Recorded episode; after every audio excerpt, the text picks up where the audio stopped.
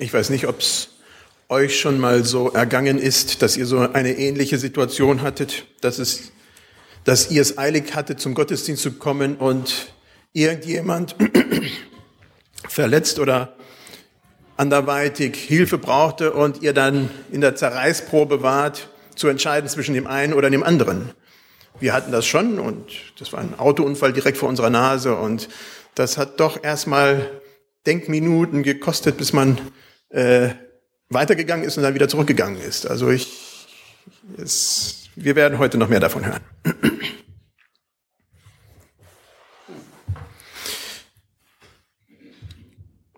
Peter Botha, Peter Botha, so hieß ein südafrikanischer Präsident vor Nelson Mandela, davor war noch de Klerk und dann davor äh, Peter Botha.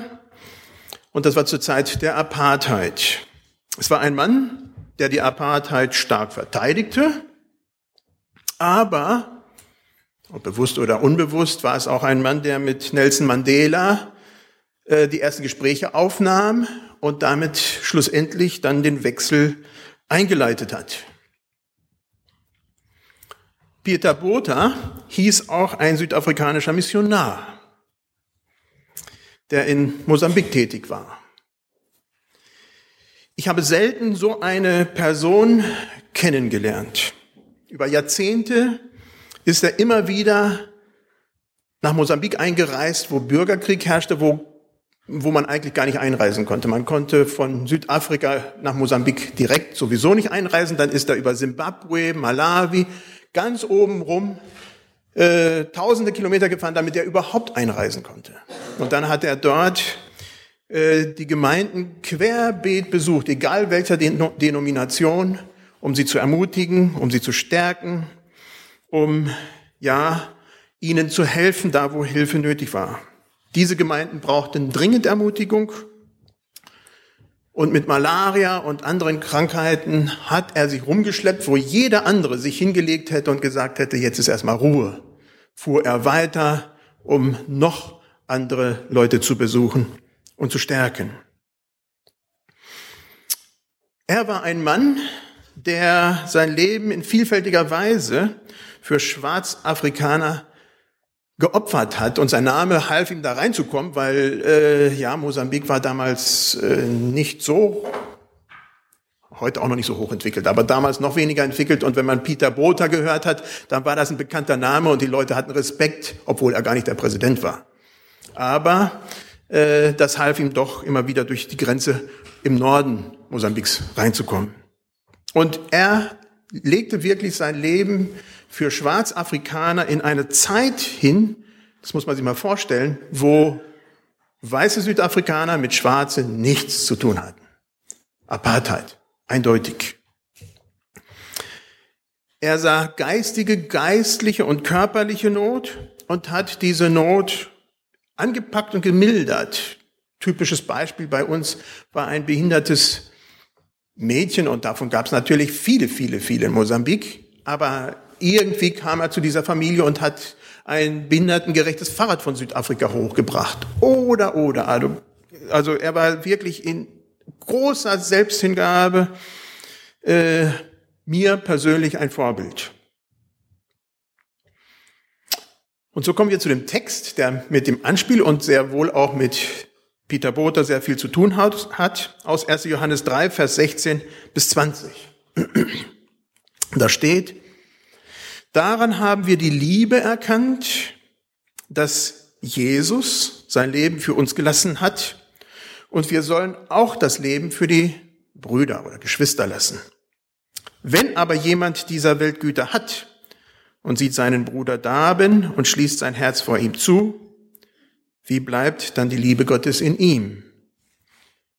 Meine Kinder, lasst uns nicht lieben mit Worten, noch mit der Zunge, sondern mit der Tat und mit der Wahrheit. Daran erkennen wir, dass wir aus der Wahrheit sind und können unser Herz vor ihm damit zum Schweigen bringen, wenn uns unser Herz verdammt, Gott größer ist als unser Herz und er kennt alle Dinge.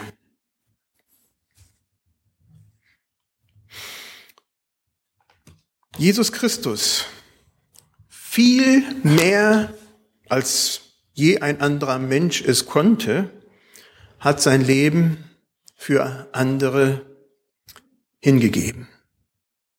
Bis zu seinem Tod. Jesus hat den Weg der Selbsthingabe gelebt. Er, der aus der ewigen Herrlichkeit vom Vater zu uns herabkam, hat die Herrlichkeit hinter sich gelassen, um Menschen zu dienen, um uns, die wir hier sitzen, näher zu kommen, um uns die Herrlichkeit Gottes zu zeigen. Das ist echte Liebe. So wie Jesus sein Leben für das Wohl der anderen gelebt hat, so können wir es nicht ganz leben, aber das soll uns ein Vorbild sein, sehr wohl. In dem Maß können wir es nicht und doch bleibt Jesus Vorbild.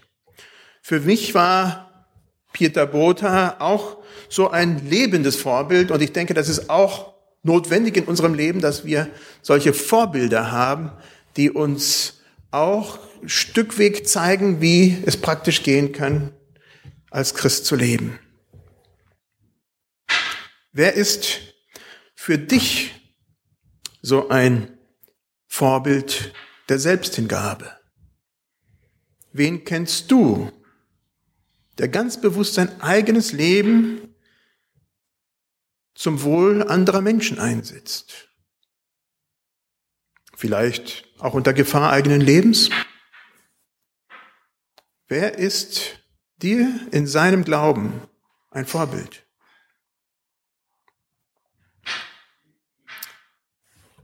Wem bist du ein Vorbild? Das ist vielleicht schwieriger zu beantworten, aber wir haben Einfluss auf andere. Das ist so. Das dürfen wir nie vergessen, dass wir Einfluss auf andere haben. Andere Menschen, besonders Kinder, natürlich spreche ich von meinem Alter hauptsächlich, wo man tatsächlich auch noch mit Kindern was zu tun hat. Aber besonders Kinder sehen unser Verhalten und orientieren sich danach. In dem Bereich tragen wir eine viel größere Verantwortung, als die meisten von uns überhaupt eingestehen wollen. Wo setzt du dich für das Wohl anderer ein? Ein Leben, das sich nur um die eigenen Bedürfnisse dreht, ist sicherlich nicht, was Gott sich für uns ausgedacht hat. Davon bin ich fest überzeugt. Man geht zur Arbeit, damit man Geld verdient, das ist wichtig, aber schlussendlich ist es mein Geld für mich. Und es dient auch der Selbstanerkennung, dass man zur Arbeit geht, zur Rentensicherung. Dann geht man nach Hause und dreht sich um die eigenen Bedürfnisse. Dann kommt das Wochenende und der Urlaub. Da geht es auch um das, was mir gut tut. So ein Leben hat sich Gott sicherlich nicht für uns vorgestellt. Zumindest nicht in der Ausschließlichkeit. Wie führst du dein Leben? Und das hat halt eben mit dem Anspiel zu tun, wo man an eine Not vorbeikommt, die man sieht und die man entweder bewusst oder auch unbewusst einfach zur Seite klammert. Sein Leben für andere lassen im biblischen Sinn ist eine ganz, ganz praktische Angelegenheit. Die Liebe Gottes ist damit direkt gekoppelt. So wie es für Peter Botha war, der wirklich sichtbar für mich und für viele, viele anderen äh, das vorgelebt hat. Wenn ich jemanden sehe, der eine Not hat und nicht aktiv werde, dann stimmt was bei mir nicht dann habe ich biblisch was falsch verstanden. Zur Zeit Jesus gab es ganz, ganz viele arme Menschen in der damaligen Gesellschaft. Auch innerhalb der Synagogen damals. Es ist nicht so wie heute in Deutschland. Das Alte Testament ist deswegen voller Regeln, wie man mit diesen armen Menschen umzugehen hat, damit sie trotzdem in einer gewissen Art und Weise noch in der Gesellschaft gut leben können. Bei uns ist das heute etwas anders gelagert. Langsam aber sicher sieht man mehr und mehr arme Menschen auch bei uns in den Straßen. Fällt langsam auf. Im Allgemeinen ist es aber nach wie vor sehr viel weniger als egal wo im Rest unserer Welt. Trotzdem sind die Nöte in unserer Gesellschaft nicht weniger. Wie reagiere ich, wenn ich zum Beispiel alte Menschen in Bahn und Bus erlebe, die Hilfe brauchen? Warte ich, dass andere helfen und gucke zu? Wäre eine Möglichkeit. Wie reagiere ich bei jungen Müttern, die mit ihren Kinderwagen irgendwo nicht zurechtkommen, bei Treppen oder oder? Oder wenn jemand beim Einkaufen Hilfe braucht, wie reagiere ich? Wie reagiere ich zum Beispiel in der Gemeinde? Wenn ich zum Beispiel weiß, dass jemand gar nicht mehr zur Gemeinde kommen kann, es sei denn, sie wird abgeholt. Hat das was mit mir zu tun? Wie reagiere ich, wenn ich weiß, dass jemand finanzielle Not hat und ich helfen könnte? Geht mich das überhaupt was an? Wenn mich an Not anderer Menschen nichts stört, wenn das mich nicht zur aktiven Hilfe leitet, dann muss ich tatsächlich mein Handeln und mein Denken überdenken. Wir sind nicht gefragt, alle Nöte zu helfen, äh, zu lindern. Ich denke, das ist nicht unsere Aufgabe, das können wir auch nicht. Und das war damals den Leuten noch viel mehr bewusst als uns, wo viel, viel mehr arme Leute da waren. Aber jeder Mensch von uns hat seinen Bereich, der ihm vor die Füße gelegt wird, wie der Rudi, der unten auf dem Boden lag, wo man absichtlich darüber steigen muss. Und in dem Bereichen, da sind wir sehr wohl gefragt. Bei dieser aktiven Nächstenliebe stelle ich die Bedürfnisse der anderen Menschen vor meinen eigenen Bedürfnissen. Das ist, was Jesus getan hat. Die andere Person ist in den Augen Gottes unheimlich wertvoll. Jede Person verdient Respekt, unsere Zuwendung, unsere Hilfe. Vor vielen Jahren in Bad Pyrmont in der Missionsgemeinde war eine Pfarrersfrau, die bei uns in der Missionsgemeinde dann kam. Ihr Mann war gestorben, sie war schon älter und sie war nach Bad Pyrmont gezogen. Es war eine ganz, ganz liebe alte Frau. Die hatte ein mit Sicherheit sehr rechtschaffenes Leben hinter sich und mit zunehmendem Alter kamen Beschwerden. Dann war es Rheuma und sie bekam also wirklich eine ganze Reihe an Beschwerden, die mit dem Alter kamen. Und dann kam die Frage bei ihr immer wieder hoch. Was habe ich im Leben falsch gemacht? Warum ich? Was habe ich noch nicht richtig gestellt, damit ich so ein Leiden verdiene? Das Herz dieser Frau hat sie immer und immer wieder angeklagt, obwohl ich ganz sicher bin, dass sie in dem Bereich nichts zu bereinigen hatte. Solche Situationen erlebe ich immer wieder, auch in unserer Mitte.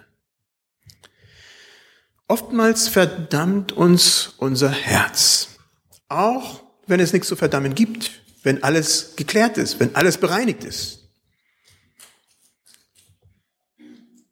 Es gibt natürlich auch die andere Situation, nämlich wenn was zu bereinigen ist und mein Herz verdammt mich, dann soll ich aktiv werden. Aber davon spreche ich nicht. Sondern wenn wir alles getan haben und mein Herz trotzdem mich verdammt. Wenn ich alles getan habe, um im Frieden mit meinen Mitmenschen zu leben und mein Herz kommt nicht zur Ruhe. Dann dürfen wir und sollen wir ganz, ganz gewiss sein, dass Gott größer ist als unser Herz. Und dass er uns nicht anklagt. Diese Zeiten dürfen wir dann im Gebet vor Gott bringen und ihm bitten, dass unser Herz zur Ruhe kommt. Ein Vers, der dann ganz am Ende des Kapitels 3, im 1. Johannes 3 steht, da wird dann der Heilige Geist erwähnt. Das ist eine ganz zentrale Aussage und deswegen nehme ich den Vers noch mit dazu. Da steht, daran erkennen wir, dass er in uns bleibt, an dem Geist, den er uns gegeben hat. Es ist der Geist Gottes, der unser Herz öffnet und weit macht. Es ist der Geist Gottes, der unsere Augen für das Handeln Jesus öffnet. Es ist der Geist Gottes, der in mein Leben hineinspricht und mir zeigt, wo ich aktiv werden soll. Wir wollen Jesus imitieren, ja, indem wir ebenfalls unser Leben hingeben, soweit es uns möglich ist, oder besser ausgedrückt, unser Leben, Lebenswandel vor Gott hinlegen und bestimmen lassen, von Gott bestimmen lassen, was mit unserem Leben geschieht. Das ist nicht ganz ohne, da Gott uns gerne über unsere eigenen Grenzen hinaus führt. Hin zu größerem Vertrauen, ja, hin zu ganz unterschiedlichen Dingen. Das kann bedeuten, dass ich meine Arbeit abgeben soll und was ganz Neues anfangen soll. Das kann ein Ortswechsel bedeuten damit ich mich ganz besonders irgendwo engagiere. Das kann bedeuten, dass ich bleibe da, wo ich bin und treu an Ort und Stelle meine Dienste verrichte. Gottes Geist zeigt uns sehr wohl in unserem Leben, was dran ist. Es ist so wie die Person, die da am Boden liegt und bei der ich immer wieder drüber gehen muss. Es ist nicht so, dass, dass, dass ich da irgendwie was ganz Nebulöses vom Himmel her bekommen muss, sondern es sind so die Situationen, die uns direkt vor die Füße gelegt werden. Die Frage ist, ob wir auf diesen Geist Gottes hören oder ob wir wie bei einem unliebsamen Handyanrufer ihn einfach immer wieder wegdrücken. Weg, weg, weg. Der Geist Gottes drängt uns immer wieder zu teilen. Unser Leben, unsere Zeit, unsere Gaben, unsere Güter. Es ist der Geist Gottes, der in meinem Leben die Bereitschaft und Freude hervorbringt, die Bedürfnisse der anderen vor meine eigenen zu stellen. Auch da gilt es darauf zu hören, was der Geist Gottes in uns, in mir persönlich bewirkt. Nicht etwa krampfhaft, als ob man das Reden Gottes im eigenen Leben verpassen könnte. Vielmehr, wenn ich spüre, ich soll aktiv werden, dann auch handeln. Bequemlichkeit in dem Bereich ist unser größter Feind. Wir suchen normalerweise immer den bequemeren Weg. Und es ist dann schon eine aktive Entscheidung darüber hinaus, das zu tun, was ich weiß, was richtig ist. Wenn es uns aber innerlich drängt, aktiv zu werden, und wenn wir es nicht tun, dann bin ich fest von überzeugt, dass wir die Segen Gottes in unserem Leben auch verpassen und andere gehen leer aus. Letztendlich ist es auch der Geist Gottes, der uns in die Ruhe Gottes führt. Es ist der Heilige Geist, der uns überführt, wenn Dinge, Beziehungen nicht stimmen, dass wir dann auch aktiv werden und da aufeinander zugehen. Immer werden wir dann im Herzen erinnert, hallo, da ist etwas aufzuräumen. Dann sind für, für mich dann auch die schönsten Momente, wenn man, wenn ich erleben darf, dass Menschen zusammenkommen und Dinge bereinigen. Also das ist was ganz Besonderes. Wenn man das erlebt, dann merkt man, was Wiederherstellung, was Versöhnung ist. Auch wenn das natürlich etwas kostet, auch wenn es nachher nicht mehr so ist wie früher. Trotzdem ist eine Veränderung eingetreten. Wie schön, wenn wir schnell auf unser Herz hören und Dinge bereinigen, anstatt sie auf die lange Bank zu schieben. Wenn unser Herz uns anklagt, obwohl wir alles getan haben, was uns möglich ist, um ein ordentliches Leben zu führen, dann können wir trotzdem unser Herz zu Jesus bringen und von ihm Ruhe erbitten. Der Geist Gottes ist es, der dann unser unruhiges Herz nimmt und unser verzweifeltes Herz zu seiner Ruhe führt, wenn auch nicht sofort. Auf die Stimme Gottes zu hören, will geübt sein. Auch bei solchen Beispielen auf der Straße, und das passiert ständig, geht man eher dran vorbei, als dass man hilft. Das ist einfach leider schon so oft geübt worden und auf den Straßen gemacht worden. Es ist so, wir gehen dran vorbei. Ich ermutige euch, stärker in euch hinein zu hören. Was passiert in eurem Leben? Was sind ganz normale, und dann gilt es natürlich zu unterscheiden, was sind ganz normale menschliche Eindrücke und Sehnsüchte und Empfindungen, auf die man eingehen kann oder auch nicht, je nachdem. Welche sind Stimmen, die in meinem Leben sind, auf die ich besser nicht höre? Auch das gibt es immer wieder. Wann aber ist es tatsächlich der Heilige Geist, der mich anstupst?